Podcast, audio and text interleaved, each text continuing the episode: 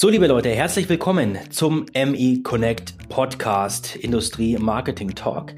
Ähm, ich habe gerade eben wieder ein sehr erfrischendes Gespräch äh, gehabt heute mit Markus Iskro von der EMAG, dem Werkzeugmaschinenhersteller. Ähm, Markus kenne ich äh, von unserer gemeinsamen Arbeit eben für die Marke EMAG. Ähm, EMAG war vor ein paar Jahren einer der ersten großen Content-Marketing-Partner ähm, bei uns, bei ME Connect. Ähm, und Markus ist ein sehr passionierter und reger Kommunikator, ähm, ist aktuell stark auf LinkedIn ähm, aktiv. Er ist ein SEO-Kenner, auch super interessiert in dieser Thematik unterwegs und das macht ihn zu einem wertvollen Sparringspartner in Kommunikationsfragen. In unserem Gespräch ging es um viele Aspekte, unter anderem um diesen Satz und ihr kennt ihn alle, Marketing ist das neue Sales. Was heißt das für ihn? Was heißt das fürs Industriemarketing? Wir sprechen über Selbstfürsorge in digitalen Zeiten. Wir sprechen über Kundenwahrnehmung. Bin ich eigentlich nur noch ein Lead oder noch irgendwo ein Mensch für die Anbieter da draußen? Wir sprechen über fehlende Messeauftritte und über das Berufsbild des Marketinggeneralisten und noch so einiges mehr. Wenn ihr Interesse habt an diesen Themen, bleibt einfach dran. Ich wünsche euch viel Spaß beim Zuhören und freue mich im Anschluss auf eure Anmerkungen.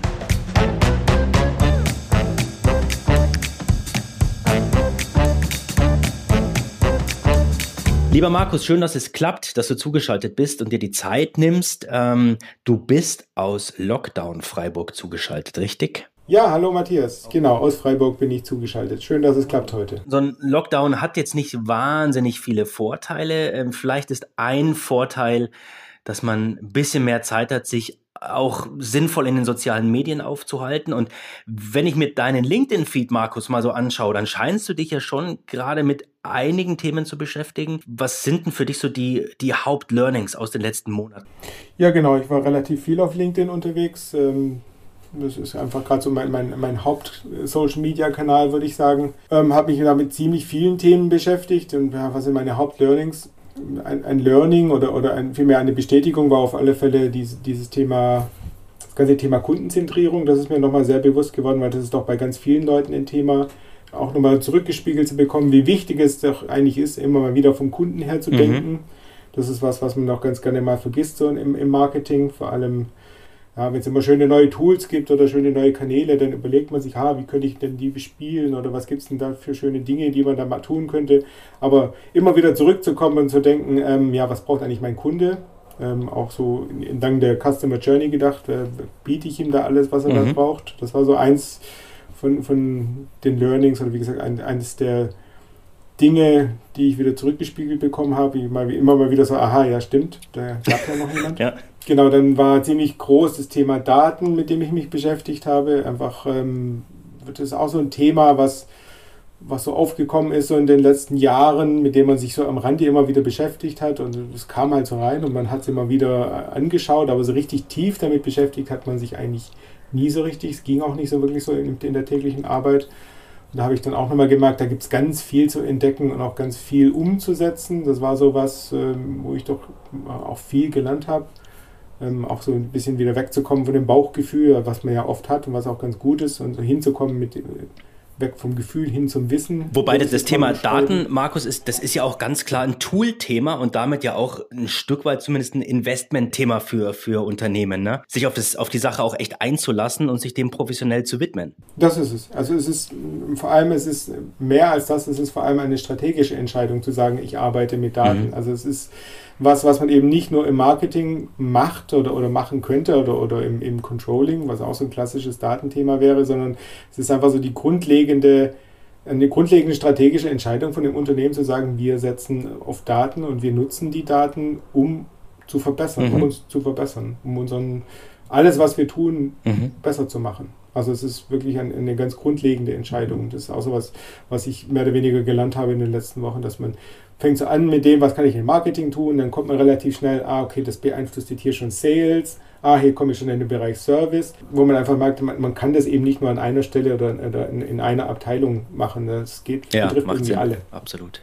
Und ich glaube, was, was kam mir noch so hoch? Ähm, ich glaube, ja, eben bei diesem Thema, äh, als ich mich mehr mit den ganzen Themen beschäftigt habe, was ist denn eigentlich gerade alles so möglich im Marketing, kam eben auch so noch so, so, so diese so die Erkenntnis, dass man so eigentlich als Marketing-Generalist da gar nicht mehr mithalten kann. Mhm. Also das war auch so ein bisschen was, wo ich dann gemerkt habe, man kann so viel heutzutage und ähm, wenn man im Industriemarketing als Marketing-Generalist, da kommt man irgendwann immer an seine Grenzen. Man muss ja eben auswählen, was man mhm. tut. Das ist auch so eine große Herausforderung. Ja, ja, das ist die, dieser Punkt, also der ist, glaube ich, uns, uns allen auch schon aufgefallen, dass grundsätzlich vom Marketing ja wahnsinnig viel erwartet wird. Ne? Aber deswegen, du sprichst dich ja auch gern für den Einsatz von, von Experten aus, ne, im Marketing, je nach Disziplin, je nach Kanal. Aber warum passiert denn da in der Industrie eigentlich bis dato noch so wenig? Oder kommt mir das nur so vor? Ähm, meiner Meinung nach ist, kommt es so ein bisschen aus der Entwicklung des Ganzen. Also wo kommt das Marketing im, in, oder das Industriemarketing her? Wenn ich mir überlege, äh, als ich angefangen habe, mit, mit, was für Themen man sich da beschäftigt hat, da gab es die Messe, das ist so das, das Allheilmittel gewesen oder ist es wahrscheinlich wäre es immer noch, wenn es eben die Pandemie mhm. nicht gegeben hätte. Dann gab es natürlich die Fachzeitschriften und es gab noch die eigene Website und man hat vielleicht noch ein paar Mal Newsletter verschickt, aber das war eigentlich äh, das Marketing im Industrieunternehmen, wenn man sich äh, genau überlegt. Dann hat sich natürlich viel gewandelt in den letzten zehn Jahren, allein Richtung Online-Marketing. Wenn ich Online-Marketing denke oder SEO denke, da hat sich so viel getan und man muss so mhm. viel eigentlich können. Ähm, aber man hat das einfach alles mitbedient. Äh, einfach aus der Not heraus, dass man einfach auch nicht unbedingt äh, mehr Leute hatte im Industriemarketing.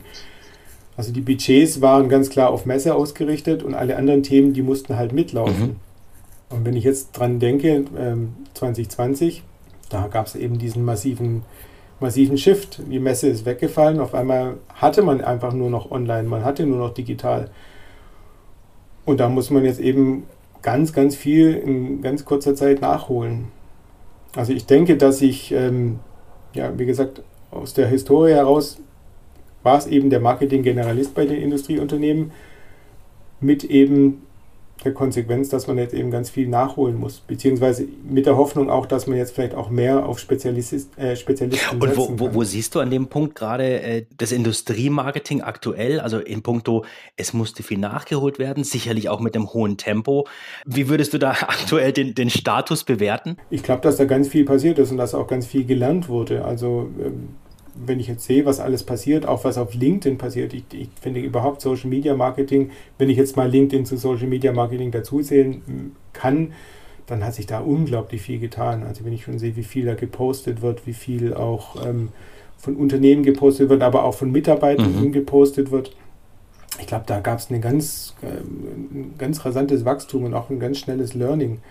Ähm, aber wie gesagt, auch ein bisschen eben aus der Not herausgeboren, wie eben alles bei der Pandemie ähm, wurde eben auch die, die Digitalisierung des Industriemarketings total beschleunigt.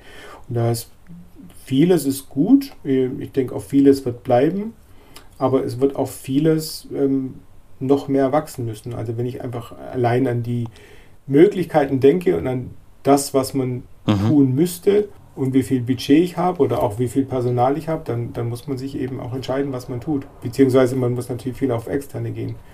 Aber am Ende vom Tag ähm, ja, muss es meiner Meinung nach getan Aber werden. Aber gerade weil das, das äh, ich sag mal, der, der Strauß der Möglichkeiten ja unfassbar groß ist, setzt das ja eigentlich zwingend eine Strategie und auch ein Commitment und auch einen gewissen Fokus voraus, was man jetzt machen möchte. Hast du da vielleicht den Eindruck, dass wir vielleicht in der deutschen Industrie fast schon ein Generationenproblem dann haben, weil das Strategische kommt ja doch aus, dem, aus den Führungsetagen? Nö, ich glaube, ein Generationenproblem haben wir nicht. Also mit allen, mit denen ich gesprochen habe, ähm, jetzt auch über LinkedIn, egal aus welcher Generation die kamen, die hatten eigentlich das alle auf dem Schirm. Ich glaube, da, da schauen wir schon alle in die gleiche Richtung und erwarten da auch mhm. alle das Gleiche. Es wird wahrscheinlich eher ein Thema sein auf, auf Geschäftsführerebene. Das Marketing der Zukunft, auch das Marketing im, Industrie, äh, im Industriemarketing der Zukunft mit dem nötigen Personal und dem nötigen Budget auszustatten. Ich glaube, ähm, das wird die große Herausforderung. Weil, wie gesagt, bis vor einem Jahr eigentlich, ein bisschen weniger, war immer noch die Messe der Hauptkanal. Und ähm, alles das, was jetzt im letzten Jahr dazugekommen ist, das wird ja danach mhm. nicht wieder wegfallen. Also die Messe wird natürlich wieder ein Stück weit zurückkommen, aber die ganzen anderen Dinge, an denen sich auch die Kunden gewöhnt haben, wie jetzt zum Beispiel mal schnell ein Webinar sich anzugucken, wenn man ein neues Produkt sich anschauen will, das wird ja auch bleiben. Genauso eben wie die ganzen Inhalte, die man dann vielleicht auch für die mhm. Webseite geschaffen hat. Ähm, wie gesagt, ich glaube einfach, da, da ist eine Erwartungshaltung gewachsen, auch auf Seiten der Kundenschaft, die, die man einfach bedienen muss.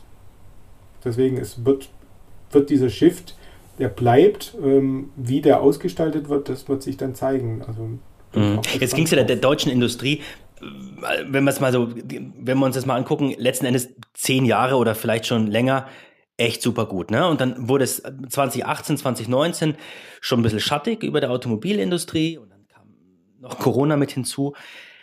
Neben dieser ganzen Digitalisierungsbeschleunigung, ähm, hast du noch anderes feststellen können, was das mit dem Industriemarketing gemacht hat? Nö, also wie gesagt, ich glaube, die Digitalisierung ist schon das Thema Nummer eins, ähm, aber wie gesagt, in allen Bereichen. Außerhalb der Digitalisierung ist es vor allem diese Spezialisierung, die, die glaube ich, einfach immer mehr notwendig wird und die sich auch immer mehr abzeichnet in, im Industriemarketing. Also wie gesagt, das ist total die Frage eben, wie ist man denn mhm. personal mhm. ausgestattet? Ist man eine Person, ist man zwei Personen? Meistens gibt es ja jemand, der dezidiert nur für Messe zu, zuständig ist. Aber selten wird es jemand geben, der, sagen wir mal, dezidiert nur SEO macht oder der dezidiert nur Content-Marketing mhm. betreibt.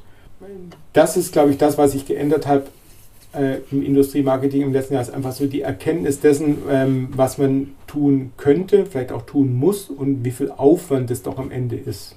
Ich glaube, da, das ist, war so eine der großen Dinge neben der Digitalisierung, die sich so ein bisschen herausgestellt haben, was, was sich herauskristallisiert hat, eben auch zu sehen, wie viel Arbeit ja. denn auch sowas mhm. ist. Gerade jetzt zum Beispiel, wenn man sagt, ähm, man hat eben nicht die Messe, sondern man muss relativ konstant Content bereitstellen in Form von Webinaren oder Newsletter oder sonst irgendwas, wie aufwendig das doch, doch sonst ist. Ansonsten ist es ja eigentlich immer die Messe und alles drumherum. Also man hat dann alles drumherum gebaut so ein bisschen. Es gab dann eben den Newsletter zur Messe oder es gab ähm, das Kundenmagazin zur Messe und jetzt auf einmal gab es eben diesen Aufhänger nicht mehr und jetzt musste man sich überlegen, wie, wie gestalte ich denn jetzt eigentlich mein, meine Ansprache über das Jahr gesehen, wenn es jetzt eben dieses eine zentrale Ge Thema nicht genau. mehr gab und wo unterscheide ich mich vielleicht auch von, ja. von den anderen. Welchen Anlass gibt es zu trommeln? Ne? Also ich denke einfach diese, diese Wertschätzung für, für Inhalte, äh, die ist auch hm. ganz schön gewachsen. Ja.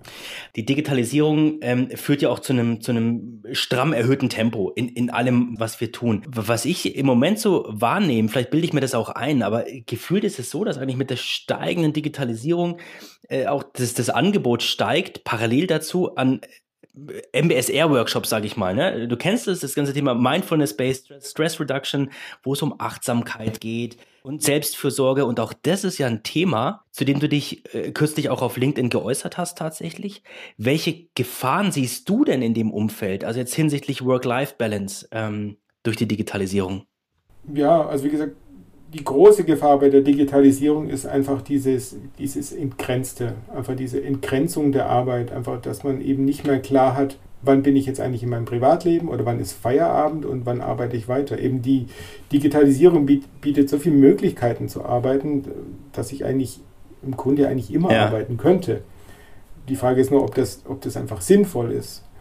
Deswegen habe ich mich da auch auf, auf LinkedIn dafür ausgesprochen, dass man sich da auch wirklich selber organisiert. Also man braucht einfach eine ganz hohe ähm, Disziplin bei der Selbstorganisation, dass man einfach sagt, ich arbeite von 8 bis 17 mhm. Uhr zum Beispiel und mache dann eben nicht abends nochmal den Laptop aus. Ich weiß, das ist eine Herausforderung, das ist, kann auch nicht jeder umsetzen. Manche müssen das abends tun, weil sie vielleicht Kinder haben, die sie versorgen müssen. Aber auch dann würde ich dafür zu plädieren, dass man eben schaut, dass es eben nicht unkontrolliert passiert, sondern dass man dann eben eben mit, mit ja, achtsam, mhm.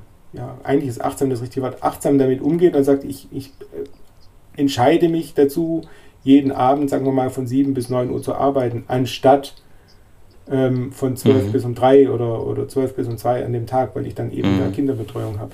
Ich glaube, die große Gefahr bei diesem ganzen ähm, Digitalisierung ist, wenn es keine genauen Absprachen gibt.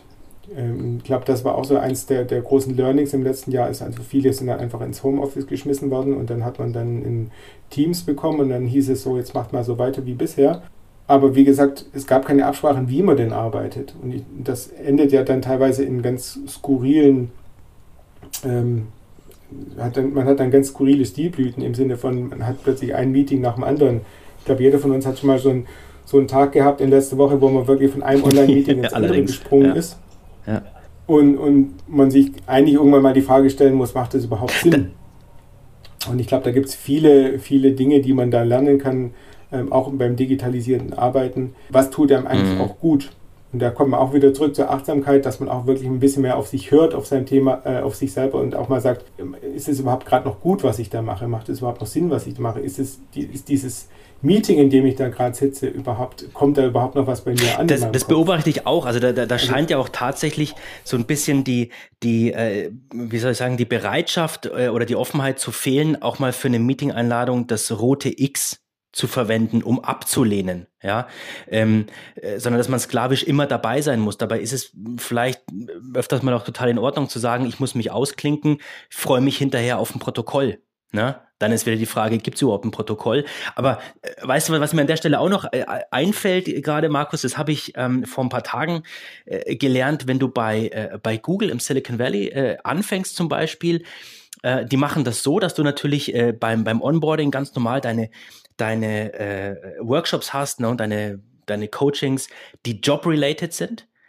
Aber parallel dazu gibt es auch Workshops und Trainings, die sind sogenannt Well-Being related. Dass von Anfang an die Leute lernen, ey, ich muss auch echt schauen, wie mein Kalender ausschaut. Nicht, dass ich von 8 bis 20 Uhr nur von extern bestimmt bin. Ne, und um 20 Uhr fange ich mit der Arbeit an. Also das ist da schon von Anfang an mit dabei, äh, um auf die Leute zu achten. Finde ich ein total spannendes Beispiel. Ja, genau. Wahrscheinlich auch, weil die von Anfang an gewöhnt sind, digitalisiert zu arbeiten. Also ich glaube, da, da, war das keine große Umstellung. Ich glaube, da war dieses Bring your own device und arbeite wie du willst, war da wahrscheinlich, wurde da schon lange gelebt äh, vor Corona. Und da hat man dann wahrscheinlich auch ganz früh schon diese Learnings gehabt, wenn ich meine Leute verheize, indem ich sie von einem Meeting durchs nächste jage, dann habe ich am Ende vom Tag mhm. auch nichts davon. Also von daher glaube ich, äh, da, da gibt es wirklich viel zu lernen, auch vor allem von Softwareunternehmen oder halt überhaupt Unternehmen, die, die hauptsächlich digital arbeiten, ähm, wie man denn sowas auch gut gestalten kann. Ich glaube, dass vieles davon ist, mögen die Leute. Also ich zähle ja da auch dazu. Ich habe eigentlich auch vor Corona schon hauptsächlich äh, ja, online gearbeitet oder digital gearbeitet. Und ich mag eben auch dieses, ähm, ich kann arbeiten, ja, nicht wann ich will. Also das versuche ich eigentlich nicht zu tun. Ich habe schon noch meine, meine festen Arbeitszeiten, aber ich kann, kann zumindest auch mal sagen, jetzt läuft es mhm. gerade überhaupt nicht. Dann mache ich eben jetzt Pause und koche was und esse was und danach geht es meistens besser, anstatt wie im Büro auf die Mittagspause warten zu müssen und dann sagen, ja, okay, ich kann mhm. jetzt in die Kantine. Naja, vor allem, wenn du kreativ arbeiten musst, ne? das ist ja schon nochmal ein Unterschied. Genau. Ich denke, für alle Kreativarbeitenden ist das ein, ein, ein absoluter mhm. Segen. Und deswegen glaube ich auch, vieles davon wird beibehalten und es auch viele äh, Arbeitnehmer werden das auch einfordern und auch beibehalten wollen. Weil ich glaube, auch was man gesehen hat, vor allem auch auf, auf Unternehmensseite, ist, dass die Leute eben nicht weniger arbeiten oder dass man weniger produktiv ist. Ähm, ich glaube, das war bestimmt eine Sorge bei manchen Leuten, möchte ich wetten. Ähm, ich glaube aber, dass das wahrscheinlich mhm. jetzt vom Tisch ist. Weil ich habe jetzt auch alles schon gehört. Ich habe gehört, manche Leute arbeiten, ähm, also Bekannte von mir, die, die selber Unternehmer sind, die dann sagen, ja, es gibt Leute, die arbeiten besser von zu Hause, es gibt Leute, die arbeiten besser, wenn sie im Büro sind, aber so, so im, im Durchschnitt ist es aber alles völlig in Ordnung. Also es funktioniert alles mhm. genauso wie vorher auch wird Leute geben, die, die dann wieder zurück ins Büro gehen wollen, weil sie da einfach besser arbeiten können. Und es wird die Leute geben, die sagen, ach nö, zu Hause, das geht einfach besser, ich komme einmal in der Woche, das reicht mir. Es, es gibt so einen, so einen äh, Satz, Markus, der schon seit geraumer Zeit ähm, durch, durch unsere Szene so flattert. Marketing ist das neue Sales. Wie deutest du diesen Satz für dich und vielleicht auch generell fürs Industriemarketing? Genau, Marketing ist das New Sales. Ähm, ich denke, das liegt vor allem am veränderten Kundenverhalten. Einfach, dass die, die Menschen heutzutage viel länger, ähm, sagen wir mal, in, in der Research-Phase sind, bevor sie überhaupt an ein Unternehmen rantreten. Das heißt also, das, was früher so eine, so eine klassische, unverbindliche Kundenanfrage im Sales war, wo man sich einfach mal hat ganz unverbindlich beraten lassen, das machen Menschen heutzutage weniger. Heutzutage ist man eben viel länger im Internet. Also es hat auch ein bisschen bestimmt auch eine Generationsfrage. Also wir, also ich auch selbst bin es einfach gewohnt, viel länger zu, zu analysieren, äh, nicht zu analysieren, ähm, nachzuforschen. Was gibt es denn da? Also was gibt es denn für irgendwelche Tests, die man lesen kann? Oder wie sind denn die, die Kundenbewertungen auf Amazon?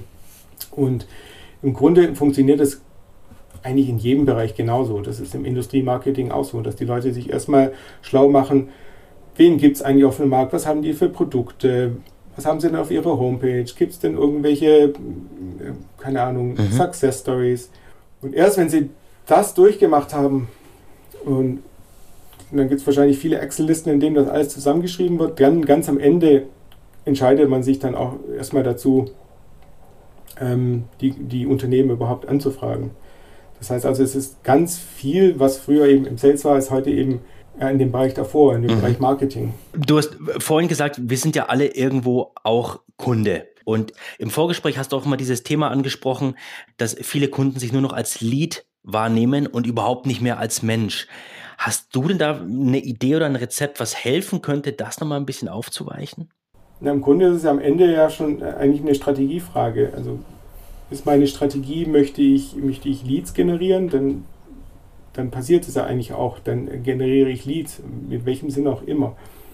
Ähm, ich glaube, was ich da viel spannender finde, ist das, was gerade auch so ein bisschen in ist ähm, ähm, im B2B-Marketing, dieses sogenannte Demand Generation, was dieses ganze Thema Lead-Generierung mehr oder weniger mhm. auf den Kopf stellt.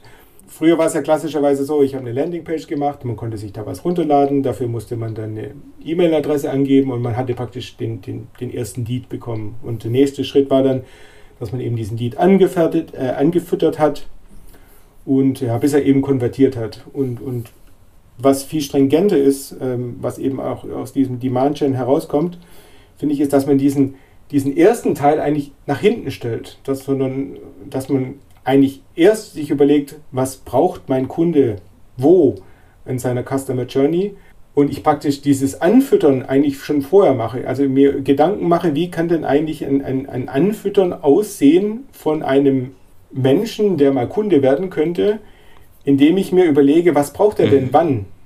Und indem ich dann ihm immer wieder den guten Content zur Verfügung stelle, dann er immer wieder merkt, ah, ich lande immer wieder bei diesem Unternehmen und ich lande immer wieder, und ich mag, die haben einfach immer wieder gute Informationen, dass man dann eben diese, diese Anfrage kommt. Also ich habe praktisch dieses Anfüttern, bevor dann der Lead kommt.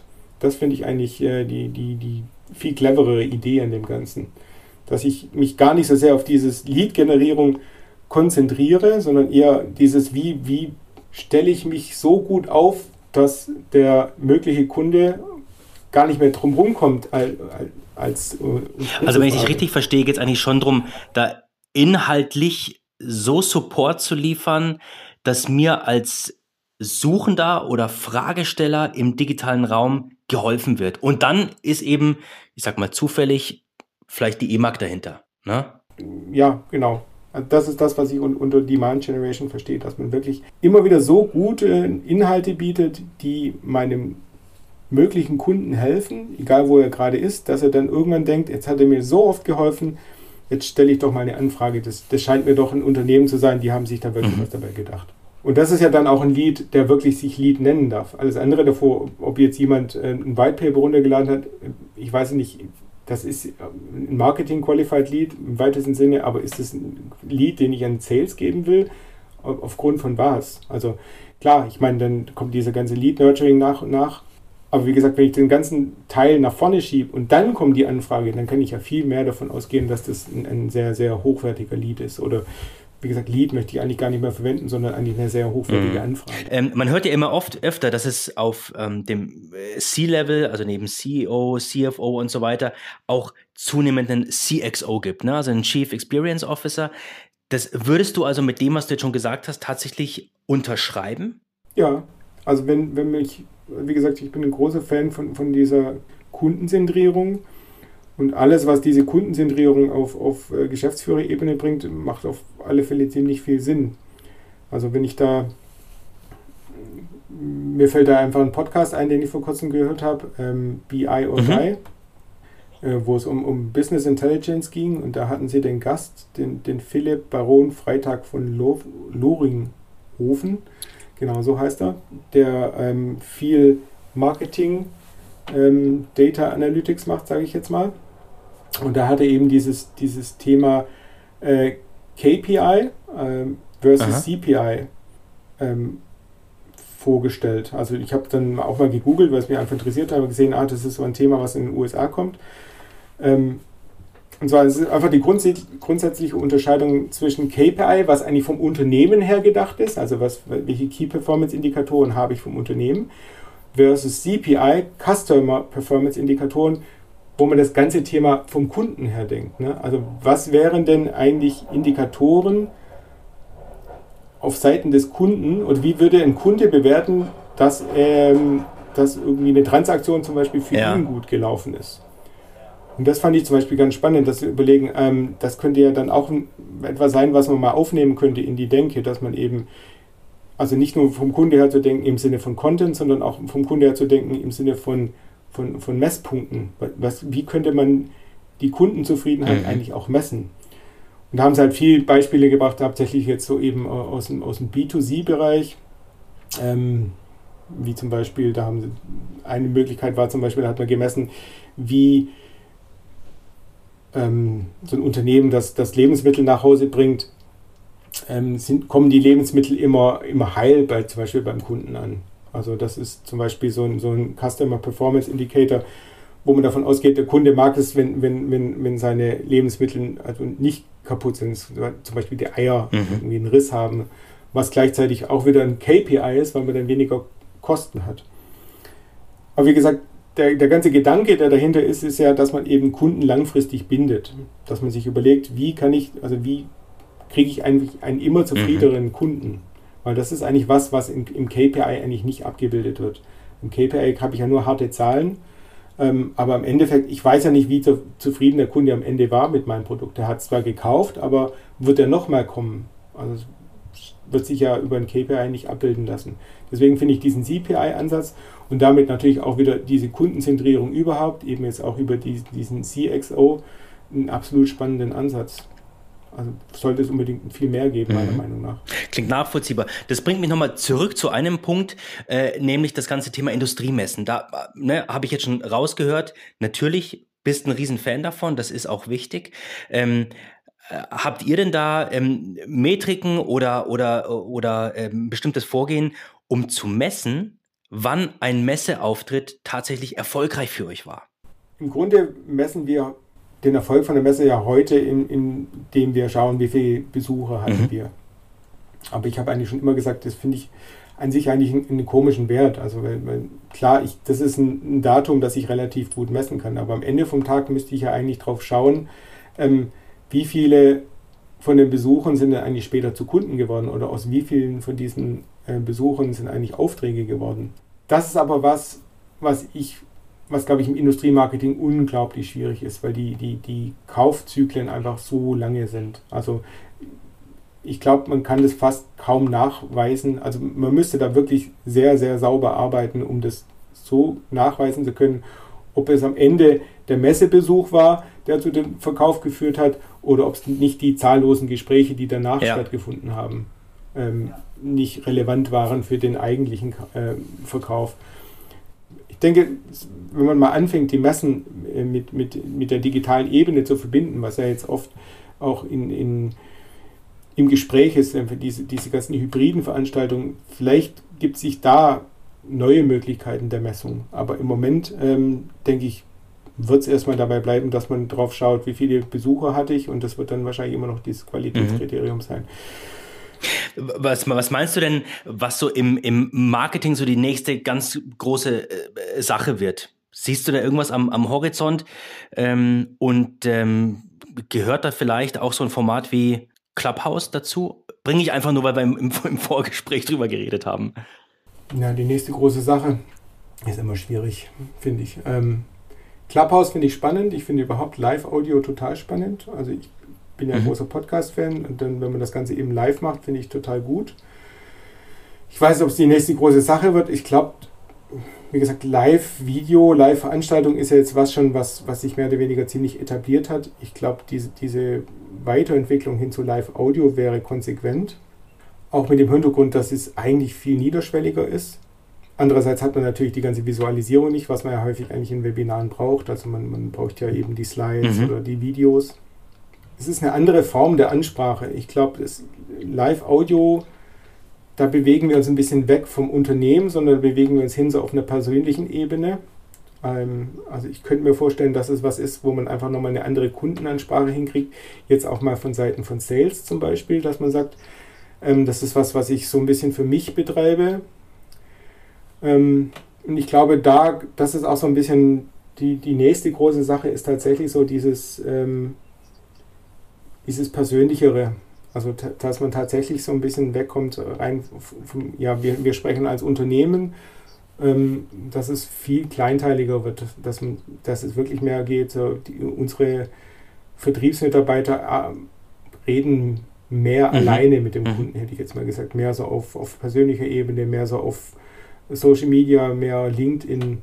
Ich glaube, das ist so was, äh, wo noch recht viel zu holen ist oder wo ich mir auch vorstellen könnte, dass es eine ganz positive Entwicklung ist auch eben wie, wieder mit dem Hintergrund, wie wir vorher gesprochen haben, wie Marketing ist in New Sales, dass man eben diese Gespräche auf einem kleinen Dienstweg mal führen kann, wo man eben nicht die, die auch viel niederschwelliger sind, wo es klar ist, da geht es nicht um irgendeinen Verkauf oder sowas, sondern da geht es wirklich nur, man unterhält sich mal wieder, man hat einfach mhm. mal wieder Kontakt, man hat mal eine kleine Anfrage, wo man einfach sich den Kunden auch mal unterstützen ja. kann. Ich glaube, da, das, das sind so Themen, die, die ja, da bietet einem das Digitale einfach viel mehr neue Touchpoints, mhm. sage ich jetzt mal.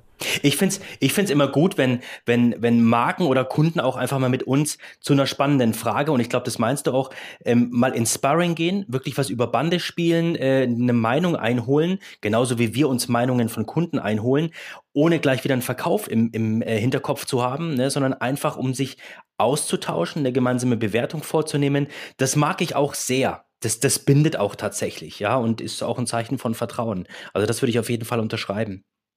Ja, das ist auch was, was mir sehr wichtig ist. Also das ist mir was, was mir auch bei meinen, meinen Dienstleistern, ähm, wenn ich das mal einfach so flapsig sagen darf, oder halt einfach, ja, eigentlich sind es ja auch mehr, mehr oder weniger auch ja. Kollegen, ähm, sich da einfach auch auszutauschen, auch mal wieder zu hören. Oft ist man ja selber nicht so tief drin in den vielen Themen und wenn ich dann immer mal wieder so, deswegen frage ich da auch ganz gerne mal an, wie siehst denn du das oder was gibt es denn Neues aus dem aus eurer Branche oder, oder gibt es irgendwas, was ich nicht mhm. mitbekommen habe? Ähm, da finde ich das auch immer sehr spannend, diesen Austausch. Das war was, was bisher eigentlich oft immer auf Messen passiert ist, weil man da einfach auch ein bisschen die Zeit hatte dafür. Mhm. Ähm, was jetzt aber auch in Zeiten von Corona auch mal ganz gerne über LinkedIn oder halt doch mal über ein einfaches Telefonat gelaufen ist. Also das finde ich auch sehr wertvoll. Und wie du finde ich auch, das hat viel mit, mit Kundenbindung ja. zu tun. Also ich mag das zum Beispiel auch nicht so gern, wenn ich, wenn ich mit irgendeinem Dienstleister arbeite und das Gefühl habe, so den, im Hinterkopf wird schon wieder abgerechnet, die Zeit, die wir hier gerade sprechen. Auf der einen Seite kann ich es verstehen, klar, man, man, man, man muss Geld verdienen. Auf der anderen Seite, ähm, ja, wie gesagt, ist, ist der Austausch an sich für mich ja schon ein Wert. Wenn du dir so die, die weil schon über, über Dienstleister, äh, nochmal langsam, weil du schon über Dienstleister sprichst, wenn du mal so die, die Landschaft der, der Fachverlage und Publisher in, in, in Deutschland ähm, dir, dir anschaust, gibt es da Sachen, die du inzwischen konkret vermisst? Ja, was ich konkret vermisse, das hat jetzt auch wieder ein bisschen was damit zu tun, über, über die Learnings, die ich hatte, ist schon so diese, die Datenebene, hätte ich jetzt mal gesagt. Also man kriegt ja schon oft so ein bisschen Daten zu, zu den Dingen, die man tut. Jetzt, ähm, keine Ahnung, man hat irgendeine Kampagne zusammenlaufen, man kriegt ja dann schon so ein bisschen was zurückgespiegelt, irgendwie wie viele Leute mhm. haben es angeklickt. Aber am Ende fehlt mir da immer noch so ein bisschen die Ebene, und was mache ich jetzt mit dieser Information? Also im Sinne von, ähm, wie kann ich denn mhm. besser werden?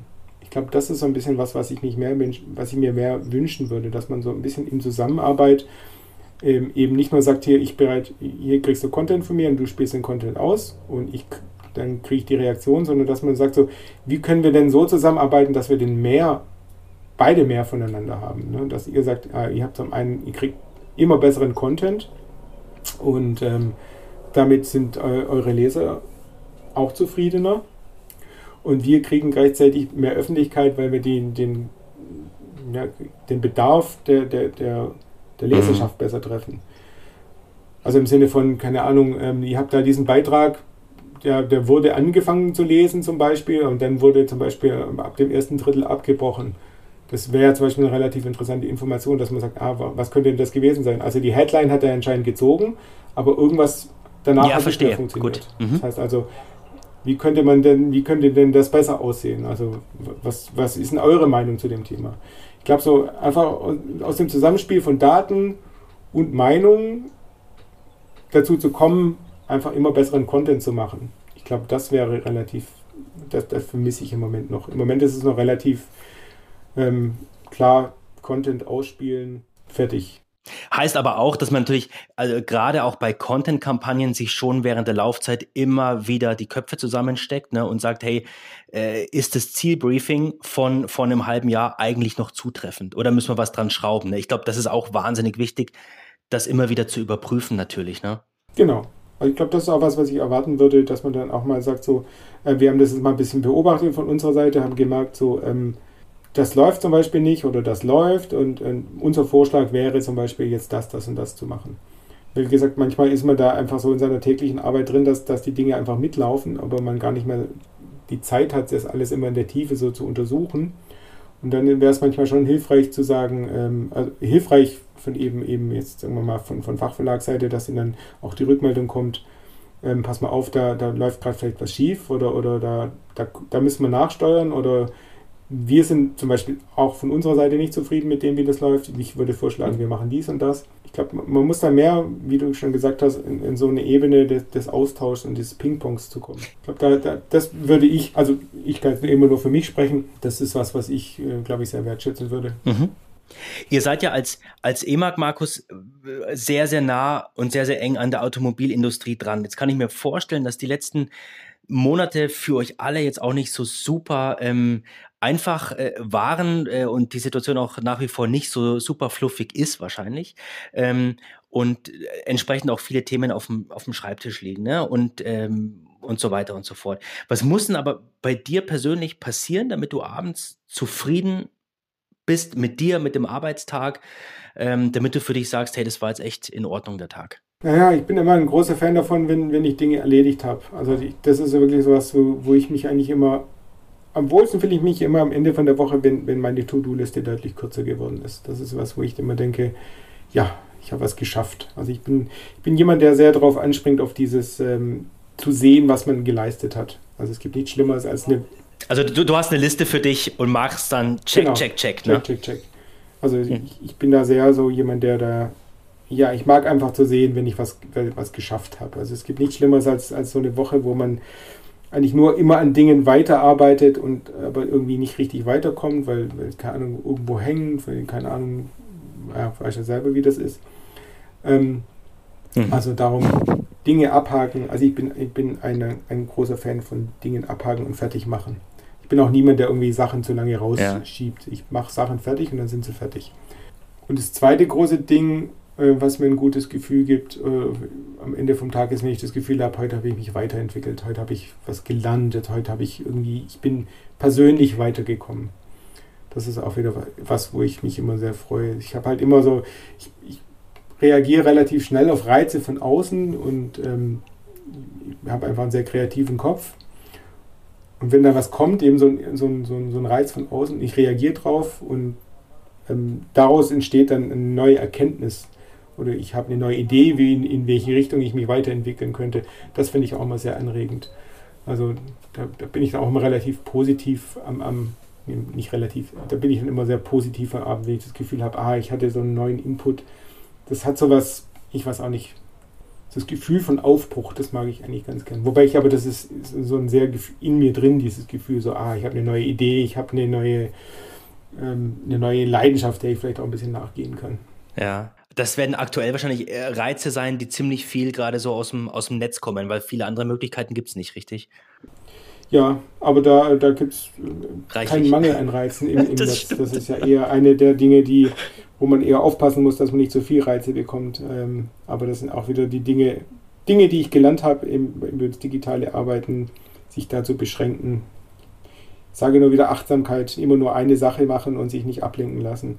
Mhm. Also das bringt auf alle Fälle sehr viel. Aber wie gesagt, allein die Möglichkeiten heute zu lernen, ohne dass man irgendeinen Kurs machen muss, finde ich schon un unglaublich. Also man kann sich Podcasts anhören, es gibt unglaublich gute Blogbeiträge, es gibt unglaublich gute Videos, ähm, wo man jetzt natürlich nicht Dinge in der absoluten Tiefe lernt, aber ich finde in, durch, durch schon so weit, dass man auf alle Fälle einen ganz guten Eindruck davon bekommt oder zumindest ähm, so weit, dass ich, dass ich das Dinge für mich nutzen kann. Und ähm, im, im Learning by Doing, das ist ja auch was, was ich sehr gerne mache. Gebe ich dir einfach recht. Immer weiter einfach machen. ja. machen und dann gucken, wie es läuft. Das ist für mich eines der wichtigsten Lerninstrumente überhaupt. Sag mal, gibt es jemanden, den du, den du äh, gerne mal hier bei uns im Podcast ähm, hören würdest? Also ne, zum Thema Industriemarketing. Ähm, fällt dir da jemand ein? Mir fällt mir ein, könnte mal die Irene Bader anfragen von DMG. Mhm. Könnte ich mir vorstellen. Auf LinkedIn habe ich gesehen, dass die viele spannende Sachen machen, auch so was Thema ähm, Hybride angeht, hybride Messen. Ich glaube, da könnte man, glaube ich, ganz schöne Insights bekommen, wie, wie DMG Mori das zum Beispiel gerade macht. Ich glaube, das fände ich ganz spannend. Mhm. Ja, insgesamt ist das, glaube ich, so ein Thema, was mich, was mich, ähm, was mich so ein bisschen umtreibt, eben, äh, wie, wie kann denn so eine hybride Zukunft aussehen? Ich weiß nicht, äh, hat es ja jemand, ähm, Stuttgarter Messe war ja, glaube ich, gerade erst jemand dabei, ja, ist schon, ist schon ein paar, paar, Tage her tatsächlich. Die, die Amelie Brübach war, war hier zu Gast, stimmt. Ähm, da hat sich, glaube ich, die Situation noch ein bisschen, also generell in der Messelandschaft, seitdem noch, äh, noch deutlich verschärft und es wird jetzt weiterhin jede Industriemesse geschoben oder sogar äh, abgesagt. Ähm, das ist schon ein sehr bitteres Umfeld und äh, deswegen schauen natürlich alle jetzt äh, auf, die, auf die Impfstrategie äh, bezüglich Corona, dass die Leute möglichst schnell wieder, ähm, ja, ich sag's einfach so platt, freigelassen werden können. Ne? Ja, wie gesagt, das wäre so was, was ich, glaube ich, ganz spannend sehen, finden würde, auch zu sehen. Ähm, ganz spannend. Nehme ich mal gerne mit. Genau. Ansonsten vielleicht noch jemand aus dem Bereich Content Marketing, könnte ich mir vielleicht mal ganz spannend vorstellen. Da nochmal einen Experten, der vielleicht auch nochmal ein bisschen was zum Industriemarketing im Speziellen erzählen könnte. Mhm. Das, ich finde, das ist ja immer B2B, heißt ja ziemlich oft, aber Industriemarketing ist einfach nochmal eine ganz andere Welt. Ähm, einfach mit diesen ganz langen Zyklen, die man da hat und auch mit diesen sehr, sehr speziellen Anforderungen. Ähm, und oft hat man eben ja nicht nur ein, eine Branche, sondern mehrere Branchen. Also das ist, glaube ich, auch eine ganz schön große Herausforderung. Genau, das würde mir noch so einfallen. Mhm. Danke. Prima. Markus, dann sind wir auch schon am Ende. Ganz herzlichen Dank, dass du dir die Zeit genommen hast für die vielen, vielen Insights. Ähm, und ähm, ja, ich hoffe, wir sehen uns dann auch bald mal wieder auf einer der vielen Industriemessen. Ja, genau. Oder eben auf LinkedIn. Wir werden sehen. Exakt, genau. Alles Gute, Markus. Danke dir. Danke dir.